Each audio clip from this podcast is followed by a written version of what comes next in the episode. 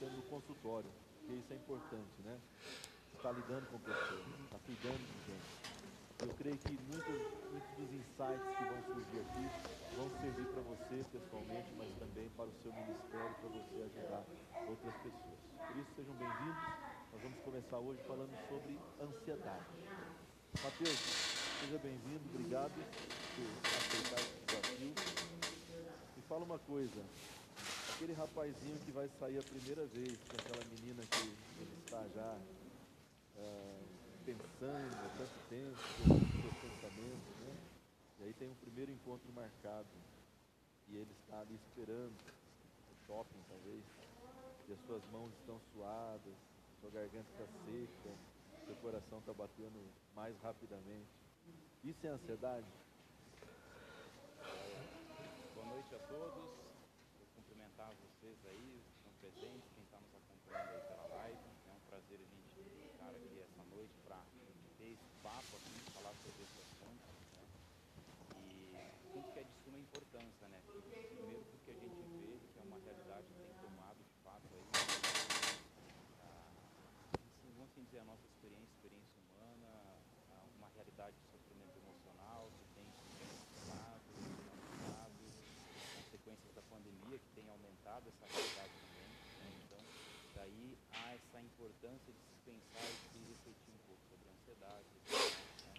principalmente no meio cristão também. Né? E a gente vai falar bastante sobre isso, né? Mas sobre essa a pergunta, né, da, da ansiedade, né, ah, do rapaz que está a primeira vez aí para o primeiro encontro, é, isso é ansiedade, né? A gente até entende que isso é um tipo de ansiedade e é um tipo de ansiedade natural, normal ao ser humano, inclusive desejável, né? Porque é esse tipo de ansiedade que vai fazer com que esse rapazinho eh, tenha preocupação de ir bem arrumado, bem vestido, né? tenha aquela preocupação de alguma maneira corresponder com as expectativas.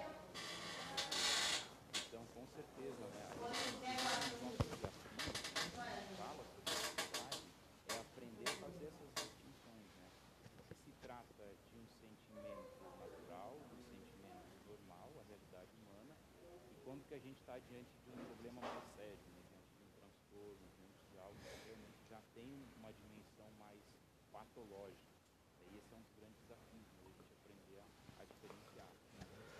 Há uma- de ansiedade benéfica, então, né? que move a gente para alguma coisa, né? Com certeza, né?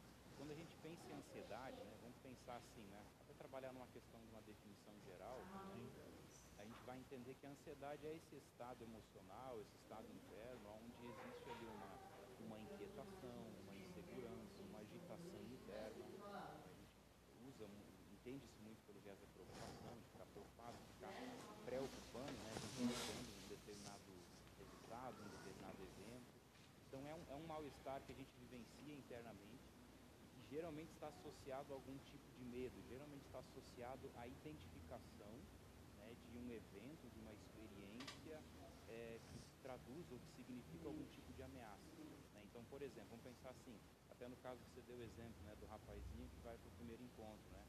Ah, bom, você tem ali uma série de expectativas por trás disso, né? Você tem a expectativa de, de ser bem sucedido, né? Nessa, nesse encontro, né? Ser correspondido. Então esse é um tipo de medo que paira sobre, sobre o ser humano, por exemplo, sobre esse rapaz, né? O medo daquele encontro ser mal sucedido, ou o medo da moça rejeitar ele. né? Então é justamente esse medo e a possibilidade disso acontecer, uma vez que isso pode acontecer, pode ser que faz com que a pessoa tenha essa preocupação em resposta adequada e corresponder. né? Então sempre quando a gente vai pensar em ansiedade, a gente vai fazer essa distinção porque ela é importante. Existe um nível de ansiedade natural, normal, desejável e é adaptativa ao ser humano porque ela é útil, porque ela nos ajuda a construir. É aquela ansiedade que em estados de alerta, em estados de diante da percepção de um perigo real, ela nos auxilia a ter uma resposta adequada àquela situação. Então, por exemplo, eu estou num prédio e eu identifico que há chamas, né? o, escuto o sinal do alarme de incêndio, alguém começa a gritar.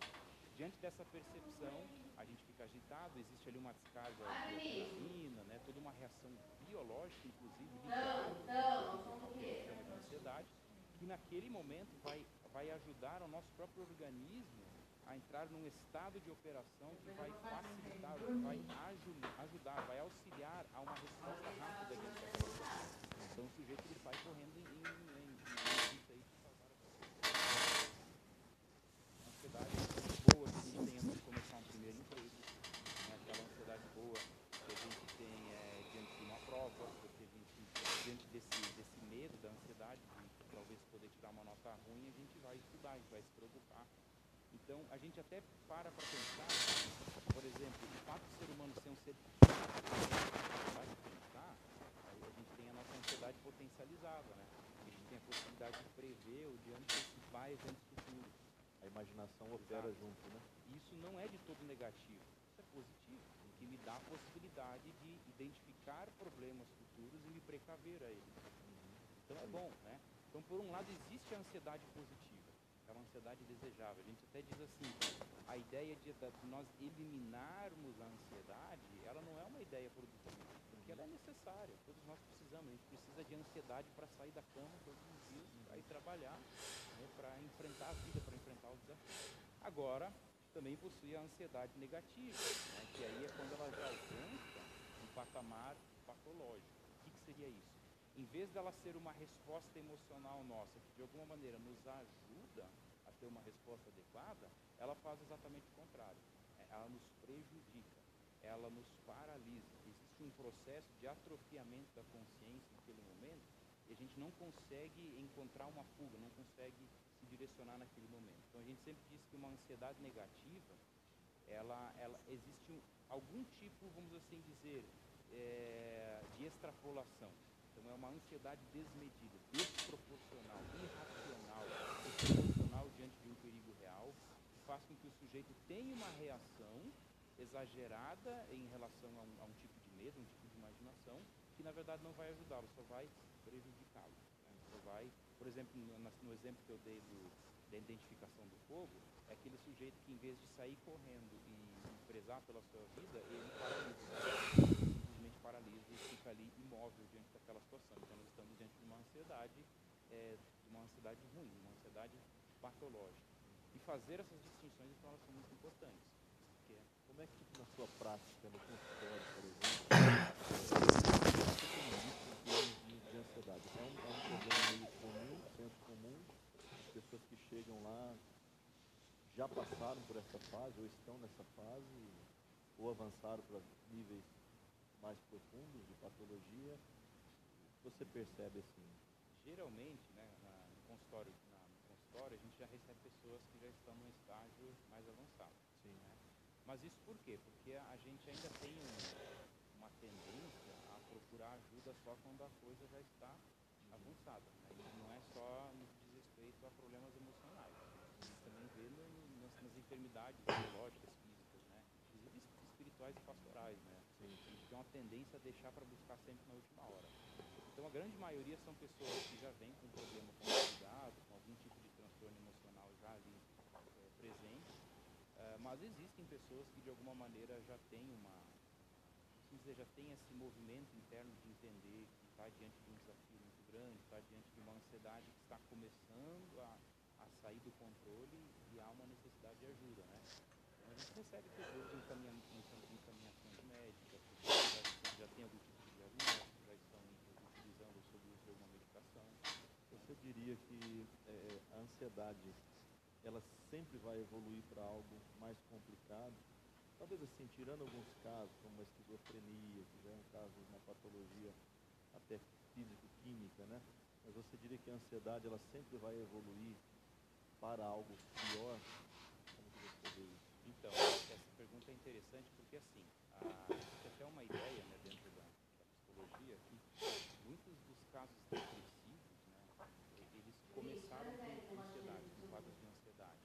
De modo que houve uma evolução progressiva até se desencadear um processo mais significativo, como uma, uma, uma depressão ligada a uhum. Aquele negócio de letra seu? Quê? Aquele negócio de letra, sabe? Aquele alfabeto. Ah, é verdade. Dois.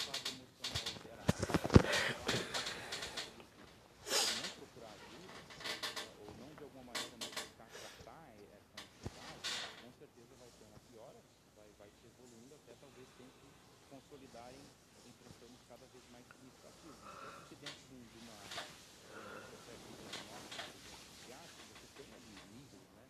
Uma ansiedade mais leve, mais moderada, até uma ansiedade mais grave, que leva ao extremo de uma pessoa, por exemplo, não conseguir mais sair de casa, não conseguir mais trabalhar. né? Então, assim, esse ponto de tratar a ansiedade, porque existe um risco de se desenvolver uma depressão, é um ponto interessante ser a atenção. A gente talvez vai falar, desenvolver um pouco mais essa ideia, mas hoje já, já se tem a compreensão né, de como a, a própria ansiedade ela está ligada a essa exposição contínua a agentes estressores. A ansiedade ela também tem a ver com a maneira como nós nos relacionamos com na nossa vida. Uma vez que um sujeito ele possui uma vida onde ele vive em um nível de estresse muito significativo, ele, está exposto a um estilo de vida estressor durante um período de tempo muito longo, isso condiciona aquele sujeito a operar né, eh, biologicamente, a ter o seu organismo, a ter o seu cérebro, seu sistema nervoso central, seu corpo como um todo, operando de uma maneira, vamos assim dizer, alterada por conta do estresse. Sempre em alerta, sempre Exato. em sobrecarga, né? Porque o estresse, ele tem, é, o estresse prolongado principalmente, né, ela tem, tem uma afetação física. Essa afetação física, tem o relato disso junto com a ansiedade.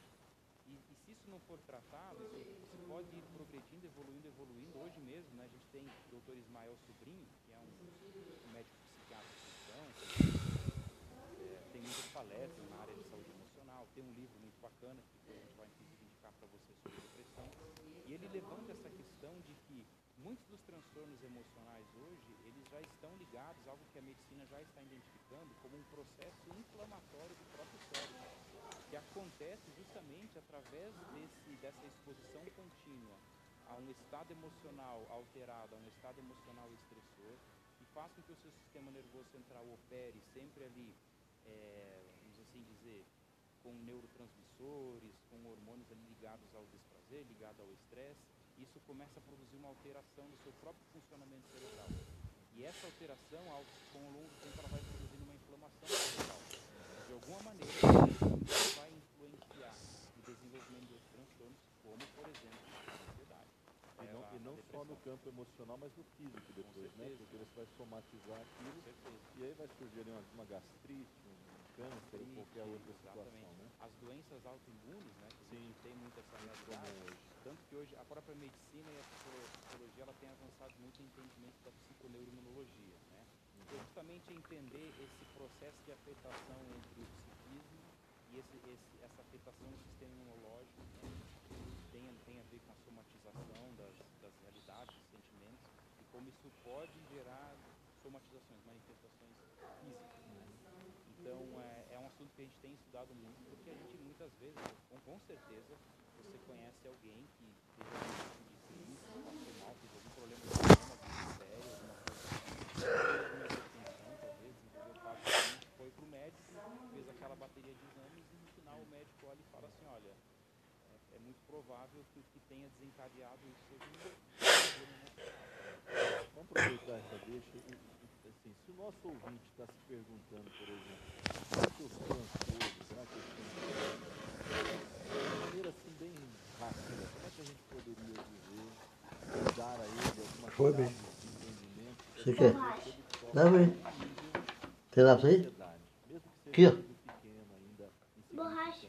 Não aquela ansiedade que você falou, vamos essas borrachas, tá? Quê?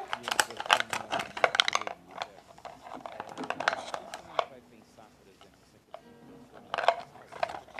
uma, um Hã? Tem borracha na sua bolsa, não? questões. Ele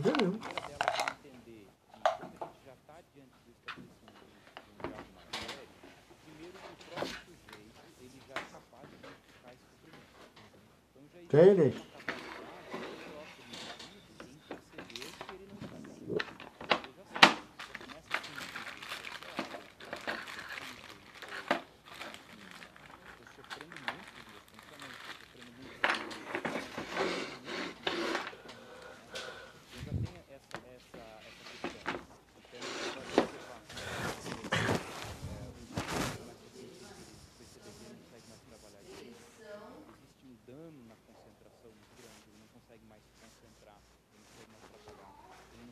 mais ser produtivo, ele não consegue mais corresponder com atividade muitas vezes do dia a dia, porque ele está muito aéreo, aquela, aquela percepção de aéreo. Né? O próprio trabalho pode se tornar um fardo, né? Com certeza. Acordar segunda-feira e entrar em disposição, né? Sim. Somado a, a fatores físicos, né? sempre quando a gente a gente destaca a necessidade de, de, de prestar atenção nos, nos sintomas físicos. Então, por exemplo, alterações ali na sudorese, a pessoa começa a suar frio, né? ah, dores de cabeça, sensação de mal-estar, aquele sensação, aquela sensação de cansaço contínuo, parece que você dorme no descanso, né? você acorda cansado, né? Então você já começa a sentir, né? Esse seria um, um dos elementos, ou seja, o indivíduo já percebe que tem um, um sofrimento instalado. Né? E muitas vezes ah, as pessoas que convivem com ele também vão indicar isso para ele, tá? Porque muitas vezes a gente também não percebe. Sabe aquela questão, poxa, você está ali tão envolvido no seu dia a dia que muitas vezes o sintoma ele vai aparecer nas pessoas que convivem com você. Então a esposa vai comentar, vai falar, olha, você não está bem, você está diferente, você está uns tempos para cá, mudou, você está mais agressivo, você está mais, você tá mais irritado, você trabalha com você, convive com você também são bons indicadores para te mostrar que você de alguma maneira já não está assim. Né? E o segundo elemento é você já tem um, um, uma perda funcional mesmo, né? É justamente isso, por exemplo, não estou mais conseguindo trabalhar, não estou mais conseguindo trabalhar. É assim que a gente começa a pensar o que a gente já está diante de algo mais, mais, mais, Eu acho que com essa definição sua, 95% dos nossos ouvintes vai identificar algum nível de ansiedade, né?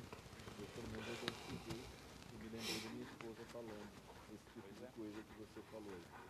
É, você poderia falar rapidamente, antes da gente passar um intervalo, sobre quais seriam algumas causas, então, mais comuns? Por que, que eu cheguei nesse estado, né? Certo. Eu falei no início, tem a questão da ansiedade, do estresse, mas eu queria te ouvir mais nesse aspecto daquela busca interior que também parece que provoca na gente uma ansiedade, uma questão mais existencial, né? Sim. Vamos pensar assim, a gente tem vários fatores, né? O transtorno emocional ele é muito fatorial. É difícil a gente trabalhar com hipóteses assim isoladas. Né? Então a gente tem, em primeiro lugar, um sempre, né? A gente vai a gente considera um fator biológico. Então, existe por trás dos transtornos emocionais alterações neuroquímicas.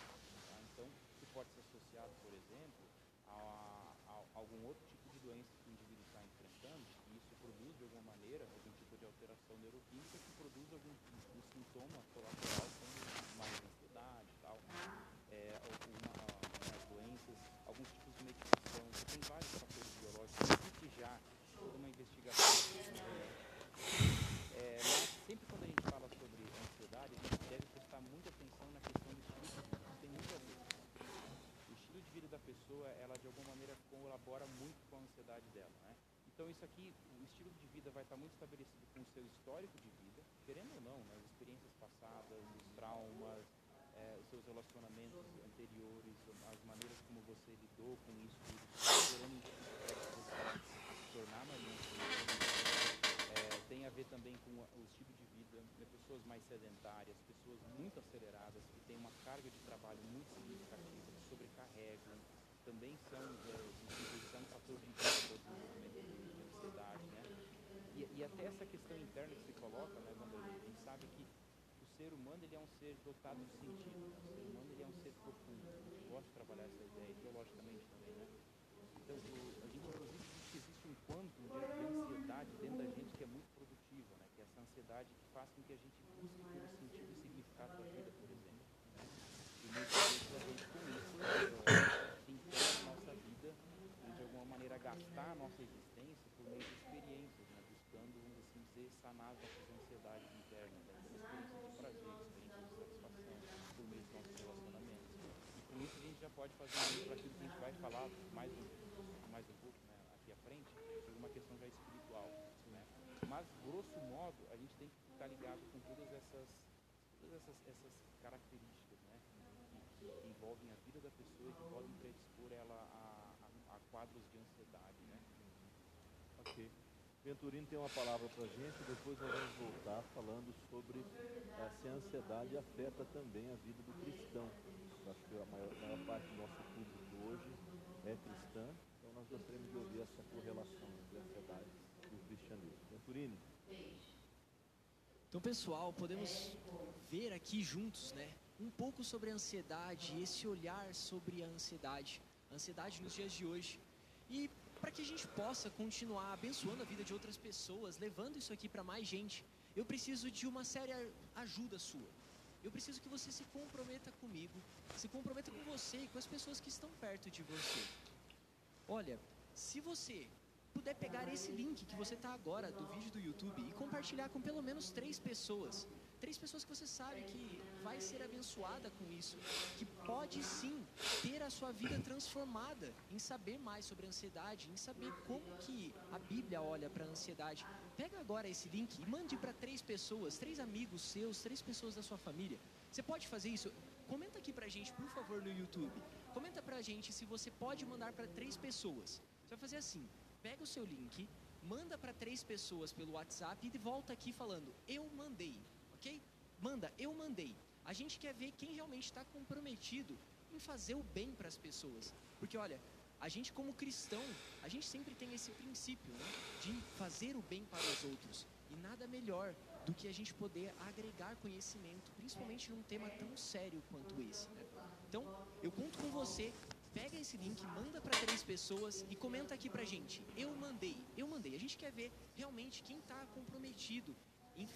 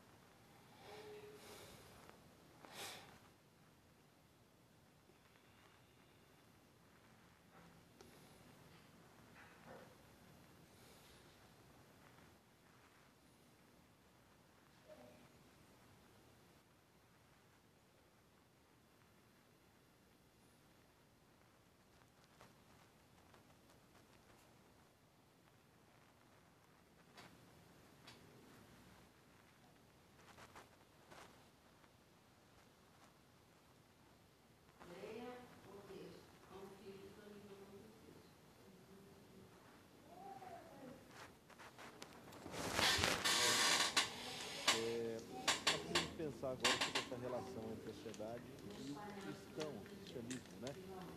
Eu, eu fiquei um pouco preocupado aqui com o comentário que eu estou vendo aqui no chat, é, porque a pessoa disse assim, eu era muito ansiosa, agora eu controlo com a palavra de Deus. Gente, até meu cabelo voltou a crescer. Eu fiquei preocupado porque o meu cabelo não está crescendo. Eu tô, eu tô agora achando que eu tenho um nível de ansiedade muito elevado. Estou brincando, tá? Você que escreveu isso, só achei muito engraçado até, ficando aqui. Mas de fato a palavra de Deus ela ajuda bastante a gente a lidar com essas questões, né? Antes de pensar, antes de Mateus nos falar um pouquinho sobre é, a questão, ah, inclusive deixa eu dizer para você, pode colocar alguma pergunta que você quiser no chat e nós vamos avaliar aqui as perguntas que têm mais relevância e vamos tentar trabalhar dentro do nosso exíguo tempo, né? Mas deixa eu ler uma frase aqui que está nesse livro também, essa frase é do famoso uh, fundador da psicologia analítica, Carl Jung. E ele dizia o seguinte, não são mais as repressões que nos perturbam, mas sim as permissões. É a falta de sentido da vida que causa a perturbação do inconsciente. Mateus, como que o cristianismo ele já é uma resposta nata para essa questão de ansiedade, mas ao mesmo tempo como que o cristão também pode estar suscetível a esse problema sem se dar conta, ou por ignorar, ou por talvez achar que ele é triunfalista e nada vai atingi-lo. Você fala para a gente sobre isso. Essa pergunta é muito boa para nós pensarmos o seguinte, né? Ah, da perspectiva cristã, Deus, ele cria o ser humano. Ele cria o ser humano como pessoa, como ele está no conhecimento, todas as suas atividades mentais. Quando Deus cria o ser humano, ele cria ser para uma finalidade. A finalidade é no sentido de se relacionar com Deus, se relacionar com o próximo, se relacionar com a criação. Ou seja, quando Deus cria o ser humano, Deus cria o homem com uma identidade e com um sentido, com um propósito com algo pelo qual o ser humano poderia eh, direcionar e gastar a sua vida. E aí quando a gente começa a pensar na verdade né, que cristianismo ensina pecado, o ser humano se encontra hoje em um estado afastado de Deus, seu relacionamento está rompido com Deus, né? inclusive a gente já faz aqui uma, uma, uma propaganda do curso, né? no curso que a gente vai lançar, a gente vai explorar bastante questão, sabe, sofrimento, problema de sofrimento. Mas de maneira geral, quando o homem tem o seu relacionamento com Deus ele perde a sua referência maior, ele perde a referência. Em outras palavras, a vida ela perde o sentido último pelo qual Deus mesmo desenhou e criou para o ser humano. Então, é, a gente entende que o ser humano agora, ele, ele vira, ele se torna um ser curvado sobre si mesmo, ou seja, antes ele era até o referente, agora ele é um sujeito autorreferente. E ele vai buscar viver toda essa sua pessoalidade, competências humanas, a partir daquilo que ele é capaz de fazer e sem essa referência de sentido maior. Né? E acontece então que a gente acaba se empenhando nossos prazeres, coisas que vão nos E a gente vê que muito da humano está ligado a isso, né? a essa dificuldade, essa impossibilidade, eu vou usar essa palavra, de encontrar um pleno sentido na realização através da, daquilo que nós somos capazes de fazer e viver. E aqui a gente entra com a mensagem cristã. A mensagem cristã, por meio do Evangelho de Jesus Cristo, ela devolve, ela recoloca o ser humano é, na rota do seu sentido. Ele restabelece novamente o seu relacionamento com Deus. Então agora o homem ele volta a ser um ser tel-referente, consegue encontrar uma plenitude na sua vida e ele consegue a ter, expectativas mais realísticas diante da vida. Esse é um ponto interessante. Por quê? Porque se nós formos entender que o ser humano ele perde o sentido da sua vida no pecado e ele vira agora um sujeito autorreferente, ele tem expectativas muito grandes né, é, acerca da sua realização pessoal, acerca da sua felicidade, com base experiências que ele pode lhe propor. Então a gente olha a realidade do sermão de Mateus 6, onde ele fala isso, né, ele questiona ali os seus ouvintes né, sobre a ansiedade, e tem uma hora que Jesus olha e fala assim: não é a vida mais do que o alimento, né? não é o corpo mais do que a vestimenta, ou seja, mas Jesus está fazendo um questionamento no sentido de que o ser humano, sem essa referência divina, sem o relacionamento com Deus, ele reduz a sua existência a correr atrás de coisas pequenas, de coisas efêmeras, como construir uma vida, construir um império, acumular riquezas, desfrutar dos prazeres.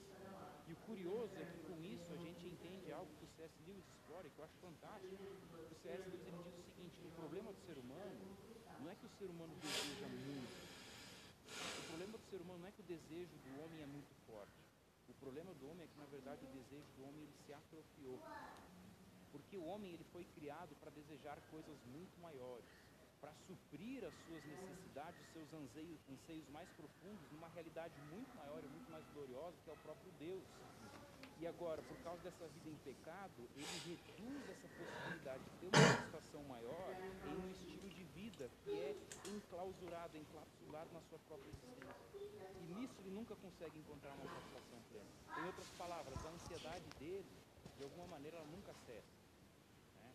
Porque ele sempre vai estar tentando preencher isso de alguma maneira. E na fé cristã a gente encontra em Cristo Jesus, no relacionamento com Deus, o fim disso.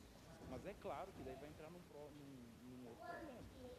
Isso não isenta o cristão de, na sua vida prática, ainda sofrer com as ansiedades da vida.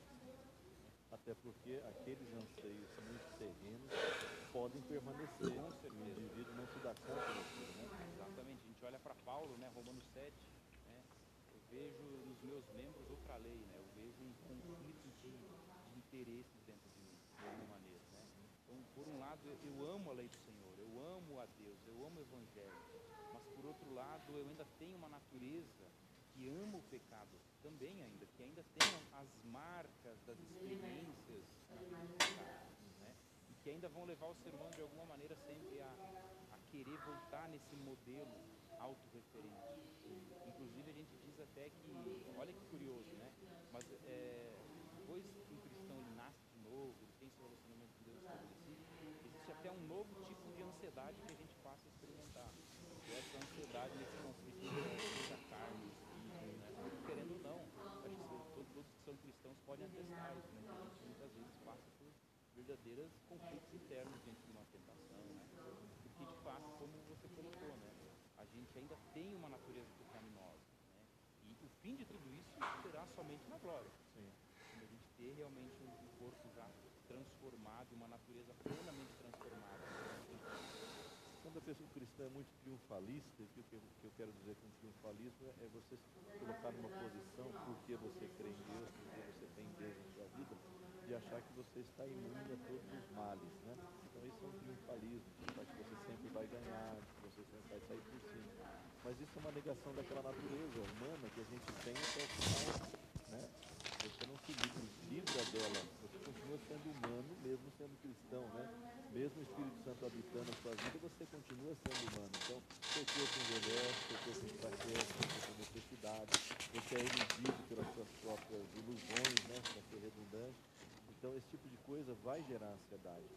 Mas eh, você acha que se a pessoa não se der conta disso, se ela, por exemplo, negar, isso não acontece comigo, isso já é um problema, né, Matheus?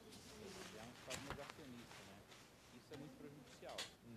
Porque de alguma maneira, veja que ele está o tempo inteiro alimentando uma expectativa. né, Que é uma expectativa de, de um estado cristão ou de um estágio cristão que você não, não está mais suscetível a Deus, a Deus, e a gente sabe que uma hora ele vai se deparar. Vai se deparar com uma frustração de expectativa. Por isso que geralmente essas pessoas, uma hora, ou, ou elas vão se deparar com um tipo de frustração pessoal, no sentido de que eu não sou um cristão suficiente, eu não tenho fé suficiente, eu não busco a Deus o suficiente, ou até num nível mais extremo, né, de questionar o próprio Deus. Está num, num processo em questionar como é que Deus permite essas coisas sobre a minha vida. Afinal de contas, me venderam uma ideia né, de evangelho uma vez que eu sou salvo em Cristo Jesus, a minha vida ela se torna né, um, um grande parque de diversões aqui e, e, e todas as minhas enfermidades, doenças, elas podem ser já curadas, transformadas de maneira plena nessa vida. Né? E eu gosto muito de pensar nisso, né? Tem até um livro do Augusto Nietzsche, né? Se eu não me engano, o nome do livro é se Deus for contra nós. Ele faz uma análise do Salmo 88, que é um salmo muito conhecido, né? E, e o Augusto Nicodemos, ele diz uma coisa muito interessante no livro. Que o sofrimento, ele tem uma né? ele tem um benefício muito produtivo de fazer com que o cristão lembre que o céu não é aqui. Que ele lembre que a, a plenitude da vida nós ainda estamos aguardando. E a gente lembra do versículo de Paulo, né?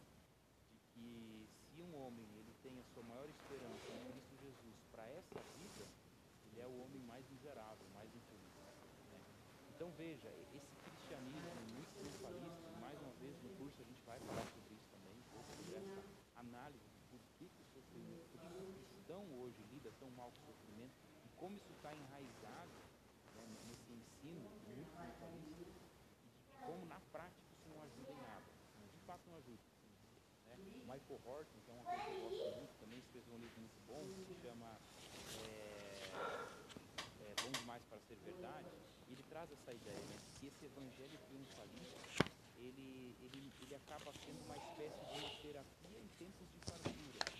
E uma, realidade escassa em tempos de sofrimento. Quer dizer, esses, esses discursos só ajudam a gente quando a gente está bem muitas vezes até eh, incendeiam mais as nossas ambições, né? Para querer mais, para buscar mais coisas. E, na verdade, né? Ter uma espiritualidade interesseira nesse sentido. Mas realmente, diante da dor, diante do sofrimento, diante das catástrofes, diante da realidade trágica da vida aonde está esse discurso da vitória? Né? Onde está esse discurso né? da, teologia da glória, né? E é o que vai gerar então decepção, desapontamento. Né? Eu acho curioso, é, é quase um, um discurso de autoajuda, né? Se você pensar bem. E sendo que quando a gente olha para a Bíblia, o sofrimento está presente nos grandes servos de Deus e está presente inclusive na pessoa de Jesus. E Jesus também tem o seu episódio de ansiedade, né? Isso aí me parece muito claro ali quando as coisas já estão caminhando para a consumação e a humanidade dele se manifesta. É, a gente nunca pode desumanizar né, o cristão. Na verdade, o cristianismo ele torna o ser humano mais humano ainda. Ele devolve a humanidade perdida né, o ser humano. Então a gente não pode desumanizar nesse sentido. Nós somos anjos, né, estamos acima do bem e do mal. Isso aí, às vezes, porque não leva você a tratar. Pensando nisso, se- o que, que você vê na Bíblia sobre ansiedade, seja assim, propositivamente, no sentido de nos alertar com relação ao perigo, ou de nos oferecer um alívio, ou mesmo assim, talvez algum episódio, um personagem, alguém que tenha sofrido com essa, essa situação. Você coloca a situação do no jardim, né? E chega a um ponto absurdo, quando a situação vê uma somatização absurda ali. Então, Jesus ele está justamente diante disso, está diante é, do fato ali que ele ia ser crucificado, então e ele ali já sentindo tudo isso, já diante de tudo isso, causa um peso sobre ele, e Jesus ali a sua limitação aspecto, nessa fragilidade, a ponto, fragilidade assim, né, no sentido humano, né, é, a ponto de ele olhar para os discípulos, né, e querer eles por perto, vigiarem com ele, estarem com ele naquele momento tão precioso. E, e é interessante que o próprio Jesus, então, nos ensina de alguma maneira, né? porque ele, naquele momento de ansiedade, ele atravessa esse momento bom. Ele atravessa esse momento em oração. Ele atravessa esse momento prostrado diante de Deus. Fazendo um parênteses aqui, tá? Com isso a gente não tem uma proposta também negacionista em relação a- ao fato de que, em casos mais sérios, a gente precisa de ajuda, a gente precisa de tratamento médico, a gente precisa, em muitos casos, de psicoterapia, tá? Então, também cuidar só para não cair no lado de não, a ansiedade só se resolve com coração. Não, né? A gente sabe que em casos mais significativos, mais sérios, sem uma administração de uma medicamentação, de uma medicação, uma vez que existe uma alteração biológica, é, é muito complicado a gente pensar ali uma melhora, né? Ah, Deus pode curar? Claro, Deus é Deus, né? Deus ele pode fazer o que ele bem entender, mas nós como cristãos conscientes, né? Por isso tem que ter oração também, né? Exato. Aí a gente entende como a nossa vida cristã, ela entra como esse, eh, não só como esse recurso mais, mas como de fato a nossa vida cristã nos auxilia a lidar com esses males da vida, a lidar com a ansiedade da vida. Né? Porque até mesmo o pessoal que estuda psicologia da saúde, eles vão estudar, por exemplo, os mecanismos de enfrentamento para situações de estresse. E hoje a própria psicologia da religião já tem estudado as experiências espirituais como mecanismos de enfrentamento para situações de estresse. E aqui a gente pode é, observar a própria oração, as disciplinas espirituais. Né? Porque isso tem um benefício físico ali, é, emocional, integral. Deixa eu pegar um gancho. O apóstolo Paulo diz lá em Filipenses que a gente não deve andar ansioso, né? Exato. Mas que toda a nossa. Tudo seja conhecido diante de Deus com súplica, com oração, com ação de graça. Qual que é o papel dessa disciplina espiritual chamada oração, louvor, né? Nesse sentido de combater a própria ansiedade. Eu sei que você gosta um pouco do Frankl, né, da logoterapia. Como é que essas coisas se entrecruzam assim? No sentido de eu verbalizar, de falar, de botar para fora e ao mesmo tempo estar ansiedade. Quer dizer, É, aqui a gente pode até pegar um princípio um pouco mais geral da psicologia. A própria psicologia, a psicoterapia, ela se fundamenta na ideia da cura pela fala, por exemplo. Vem desde um freudiano, né? da questão de descobrir ah, esse mecanismo catártico, ou seja, como existe um alívio ao sofrimento emocional quando o sujeito consegue colocar em palavras o seu sofrimento, ele consegue costurar esse sofrimento, ele consegue encontrar, muitas vezes, um sentido, dar um direcionamento, dar um significado para o seu sofrimento. Isso é extremamente terapêutico. E a gente vê isso na Bíblia, né? Não só no texto que você citou, mas, por exemplo, quando nos é ensinado a confessar os pecados outros, né? para sermos curados. Ou seja, existe um benefício em se colocar para fora. Michel Foucault diz que o embrião da psicologia moderna é a confissão cristã. Pois é. Olha que interessante. E já, já, já se via esse benefício. Sim. né? E aí você vem a psicologia, ela trabalha em cima dessa, dessa, dessa premissa, né? E começa a desenvolver. Quando a gente olha para essa realidade do próprio texto de Filipenses, que você citou, a gente vê aqui o apóstolo Paulo dando essa prescrição. Quando olha, quando vocês estiverem agitados, ansiosos, coloquem isso diante de Deus. Falem isso diante de Deus. né? Externalizem isso diante de Deus. né? Isso é muito importante. E é curioso que a própria paz de Deus, que excede todo entendimento, ela só vem depois que acontece isso. Ou seja, a gente precisa primeiro depositar, despojar, colocar tudo diante de Deus, a fim de que a gente encontre esse alívio também. né? E não somente um alívio emocional, que a gente entende por esse viés né, da cura pela fala, mas também um alívio, e aí entra a nossa fé, de entendermos que naquele momento a gente depositou todas essas preocupações diante daquilo que é Deus, que é soberano, que é Senhor sobre todas as coisas. Então, vamos assim dizer, a melhor pessoa do universo é, em que eu podia consultar acerca dos meus problemas, eu consultei, eu deixei diante dele. E eu entrego. Né? Eu acho muito legal porque nesse texto aí de Filipenses, Paulo também fala de levar, né, de ser conhecido diante de Deus nossos pedidos pela oração, mas com ações de graças também. E é interessante porque aqui já traz a ideia de ao mesmo tempo em que a gente deve exercer essa disciplina, né, de orar e colocar as coisas diante de Deus, mas também aprender a, a, a- agradecer, a encontrar esses motivos de alegria, de gratidão diante de Deus.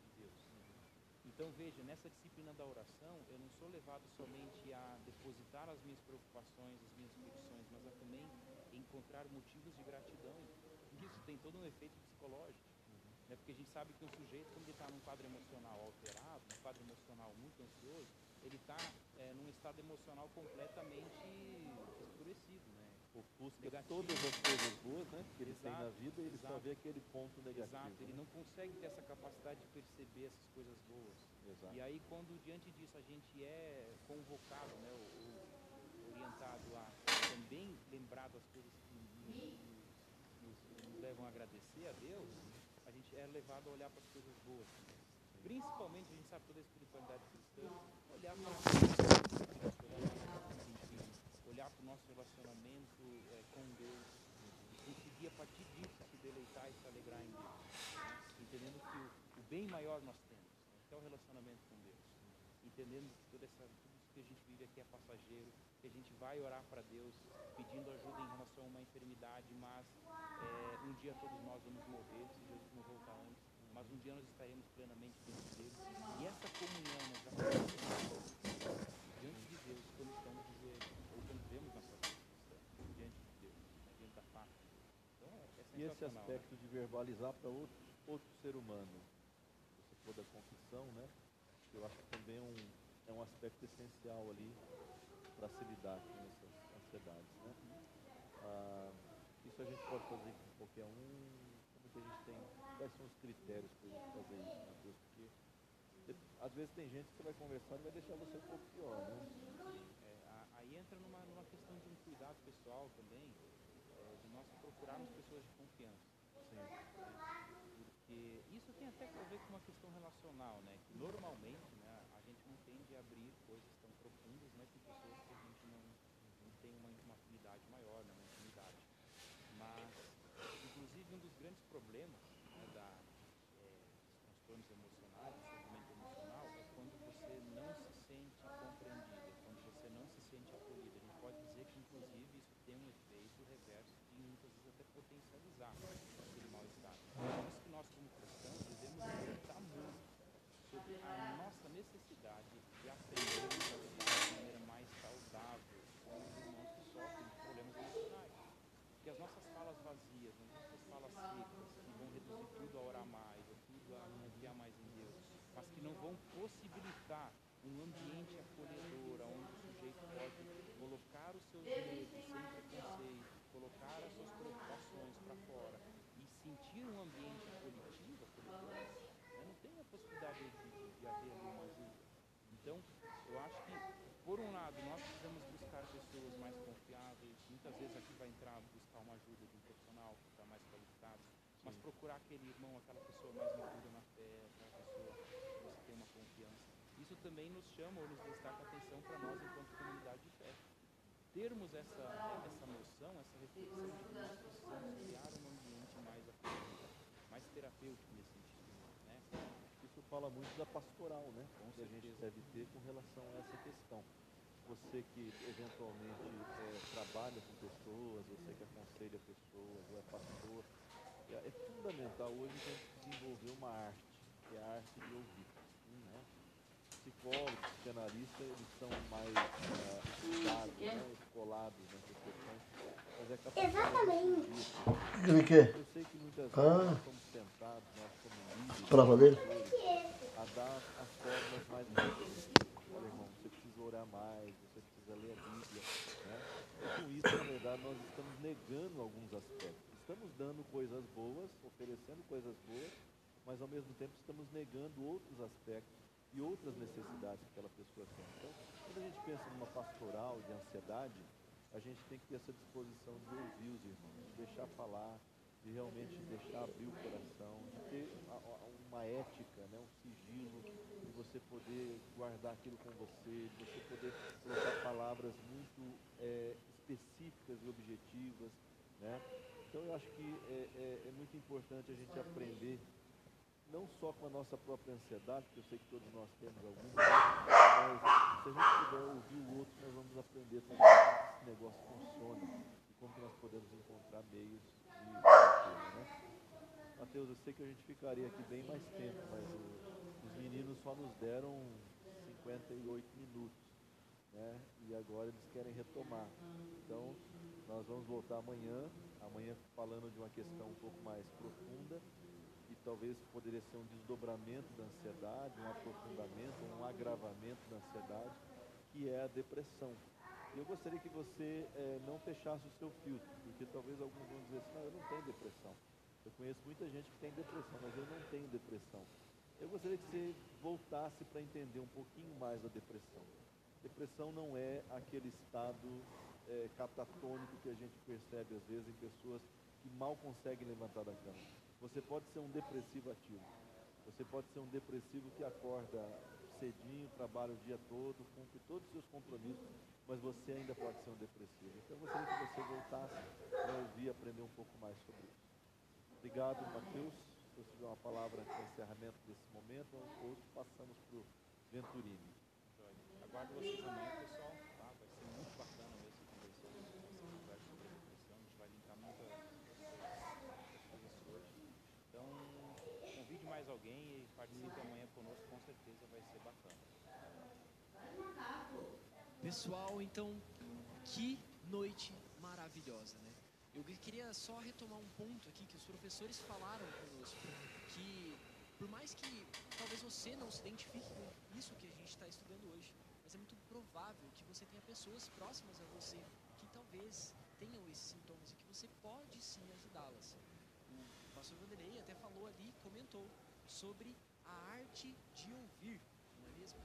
Olha, eu estendo o convite que eles fizeram a vocês. Amanhã nós vamos conversar sobre um tema importantíssimo: depressão. Mas calma, nos nossos comentários vocês interagiram bastante, foi sensacional.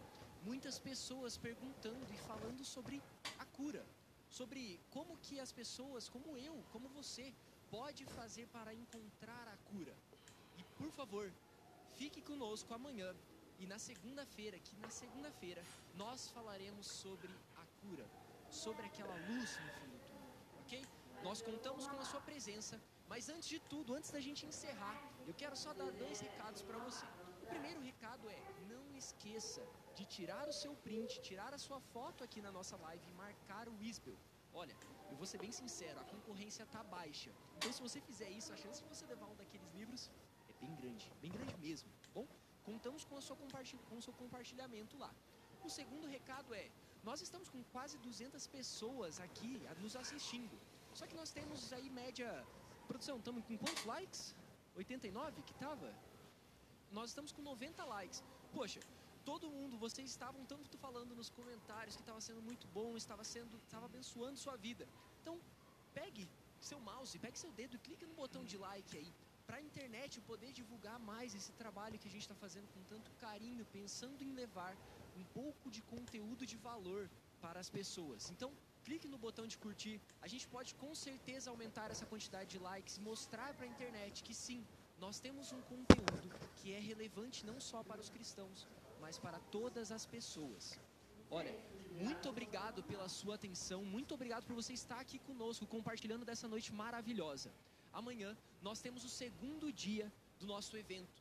Venha até aqui, venha no link que nós vamos enviar para você, compartilhe com os seus colegas, com os seus familiares. Com certeza, o dia de amanhã vai ser tão maravilhoso quanto foi hoje. Eu espero você. Muito obrigado pela sua atenção. Tenha uma excelente noite. Nos vemos amanhã. Tchau, gente. Até amanhã.